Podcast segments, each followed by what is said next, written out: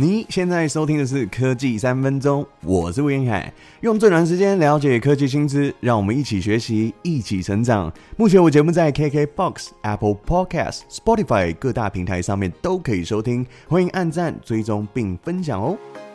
政府补发六千元即将在四月六号入账，今天开始线上登记就不用分流喽。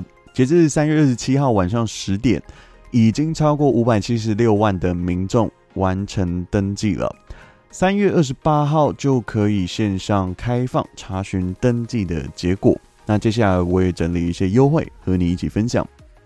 第一个免抽奖的部分，中国信托，然后只要在中信买位数位会员新户的优惠，就送 Open Point 六点，这个是数量有限的，每个人就只送一次。那第二个部分是凭着全民共享普发现金，中信银行的交易明细就可以获得 Seven Eleven 门市商品指定优惠券。第三个是送最高价值六千元的优惠大礼包，也只限中信买位数位会员，每人限领一次。第二个是合作金库，它登记入账选择数位账户，即日起到十二月三十一号就送五百点的金库币，折合。新台币大概是五十块了。国泰世华前十万名登记并成功入账六千元现金的存户，就可以享三点五趴的小数点回馈。指定要使用 Cube 卡刷这个全联、全家和莱尔富。在台湾配的部分，使用台湾配绑定账户，金融卡消费到指定的商圈或是大型店家，还可以享百分之二十二十趴的现金回馈。台湾银行的部分，四月一号起，新户开立数位存户的账户，然后并登记六千元就可以入账送一百元。另外，举办抽奖的银行哦，其实也蛮多的，像是永丰、台新、台北富邦、兆丰、将来银行、Line Bank 等等等。选择用哪一种银行入账哦？我的建议就是选你最常使用的账户就可以了。在百货的部分，统一时代百货台北店。因为美人节的购档期哦，搭配支付优惠，把六千元变七千四百块，回馈最高达百分之二十五。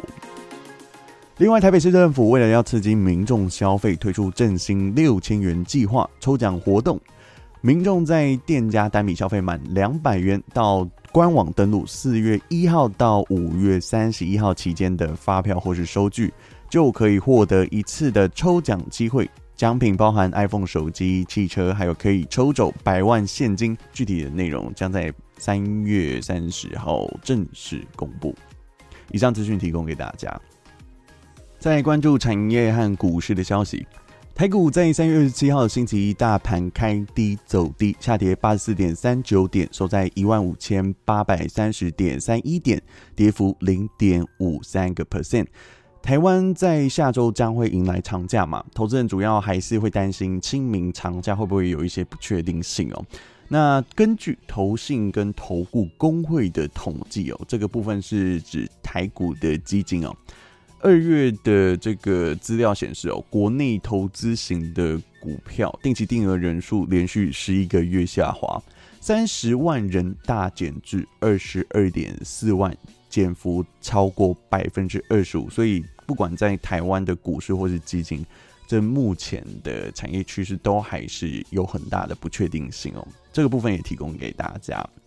另外，焦点转到美国，马斯克的旗下生物公司 Neuralink 已经开始和美国最大的神经外科中心联系，他希望可以在监管机构允许的情况下，尝试透过人类的身体植入研发的这些晶片设备。过去，Neuralink 的主要产品是一种名为 N1 的植入式电极阵列，它可以被植入在人的脑袋里面，用来记录和刺激大脑的神经元活动。那这些电极可以透过无线的连接，或是透过外部的设备通讯，实现脑机界面的技术应用。那从二零一九年以来呢，马斯克至少在四个公开场合上面表示。Neuralink 很快就可以启动革命性的晶片，透过植物人试验，能够治疗瘫痪和失明。但是公司直到二零二二年初才向美国食品药物管理局 FDA 寻求人体试验的许可，但是被遭受拒绝哦。理由是存在重大的安全问题，仍然担心设备所使用的锂电池可能造成人体的影响。所以这一次的消息也引发外界的关注，因为在进入这个植入人体之前呢，公司已经让一千五百只的动物失去生命。其中包含两百八十多只的羊，还有猪啊、猴子。这个数据是来自二零一八年的动物实验。这个公司其实也违反了动物实验法而遭受审查。美国官员们也抱怨这项动物实验正在加速动物们不必要的痛苦和死亡。其实这项实验在当时也受到不少的社会谴责。但是我想要分享的是。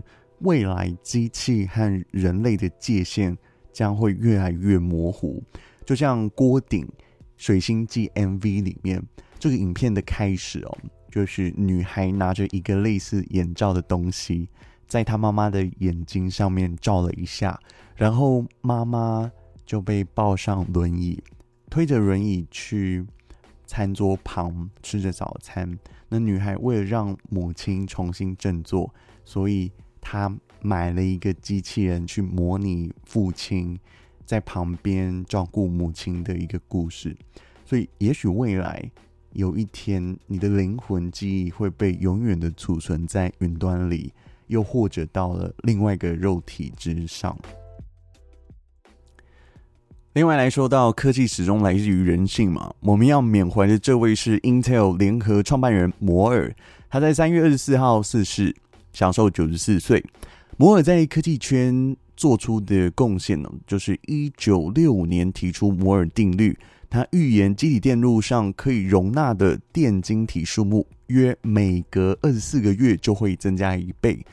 那这个机体电路上可以容纳的晶体管数目每隔十二到十八个月就会增加一倍，性能也会提升一倍，而价格会下降一半。这个规律一直被视为我们科学工业的一个基础，而且并广泛的应用在半导体产业。但是随着时间的推移哦，现在这个定律被业界给打破了，普遍是说每十八个月会增加一倍哦。那这个规律呢，目前也是一个基准跟参考指标哦。当然，摩尔也培养出非常多优秀的工程师哦，特别是他在英特尔工作的期间，非常注重培养公司的科技创新人才，成立了很多的技术发展中心，也鼓励工程师不断的创新和研发新的技术方向。那摩尔曾经说过几句话，第一句是：预测未来的最好方法就是创造它。第二个部分是，科技的前沿变化非常迅速，以至于你必须不断的关注最新的发展，否则你会落后。第三个是，如果你尝试每件事情都成功了，那就说明你还不够努力。作为一名企业家，我学习到大部分的东西都来自于反复尝试。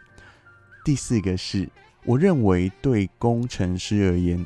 今年的失败提供了明年再尝试的机会，不要避免失败，你应该希望他们发生，这样子你才能快速的取得进展。好啦，透过以上四句话，我们就一起加油喽！以上就是今天的节目内容，希望你会喜欢。我们下次再见，拜拜。